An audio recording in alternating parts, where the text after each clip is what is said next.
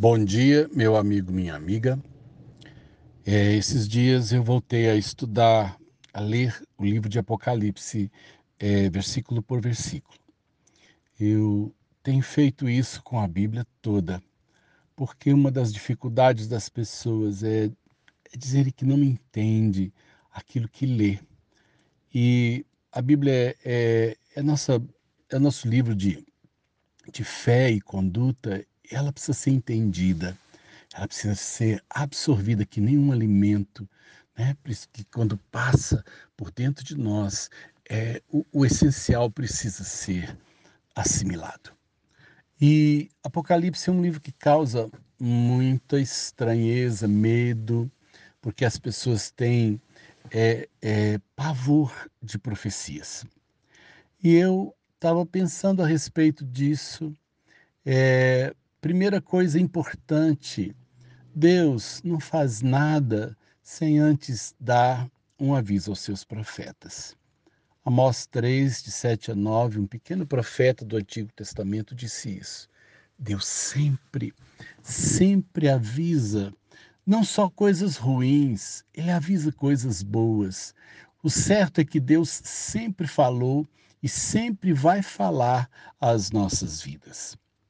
Uma das coisas importantes na questão de entender a voz de Deus é que, primeiro, ele nunca fala uma vez só. Para vocês terem uma ideia, Jesus Cristo é, foi prometido desde o livro de Gênesis e existem 700 profecias que falam da sua primeira vinda. Então Deus falou 700 vezes no transcorrer de muitos anos, por muitas bocas. Esse é um fato que eu considero importante. Quando Deus quer nos dizer alguma coisa, ele fala várias vezes e de muitas formas, por muitas bocas, para que você não fique confuso do que que ele gostaria que você entendesse. Segunda coisa importante: se só sobre Cristo 700 profecias estavam certas, se cumpriram, então outras profecias relacionadas, portanto, à sua segunda vinda, né, à, volta do Senhor, portanto, a estar entre nós, é, elas então para mim têm credibilidade. Se, se a Bíblia fala por diversas vezes que Jesus vai voltar e dá detalhes, e Deus usou profetas do Antigo Testamento, usou vozes do Novo Testamento, o próprio Cristo fala no livro de Mateus em dois capítulos a respeito desse evento. Então eu tenho tranquilidade, eu tenho segurança para esperar a esse respeito. É, no que confiar, no que acreditar em assuntos às vezes tão contraditórios, tão confusos. Num tempo em que tanta gente nos tem confundido sobre tantas coisas, eu fico na fonte, eu fico na raiz. Eu vou na Bíblia. A Bíblia é o melhor lugar, então, para que eu tire as dúvidas. Certa vez eu estava na sala dos professores numa escola que eu trabalhei, é, estava naquele período da virada do milênio e alguém passava medo na outra e dizia assim: está escrito na Bíblia, é, mil chegará, dois mil não passará.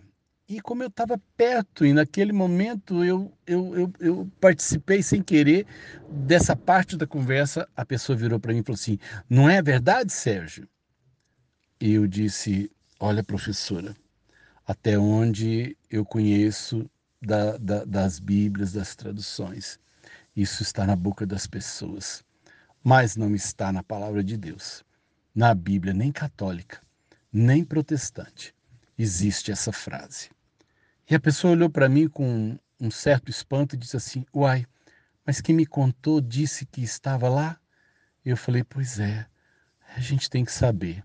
O que a gente escuta se bate com aquilo que Deus falou. Deus nunca nos deixa confusos. Deus nunca é, é, manifesta a sua vontade uma única vez por uma única boca.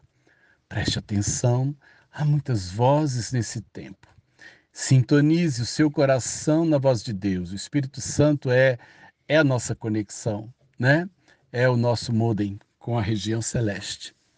E primeiro deixa a paz de Deus encher seu coração e deixa a vontade de Deus jorrar cristalina como uma água pura.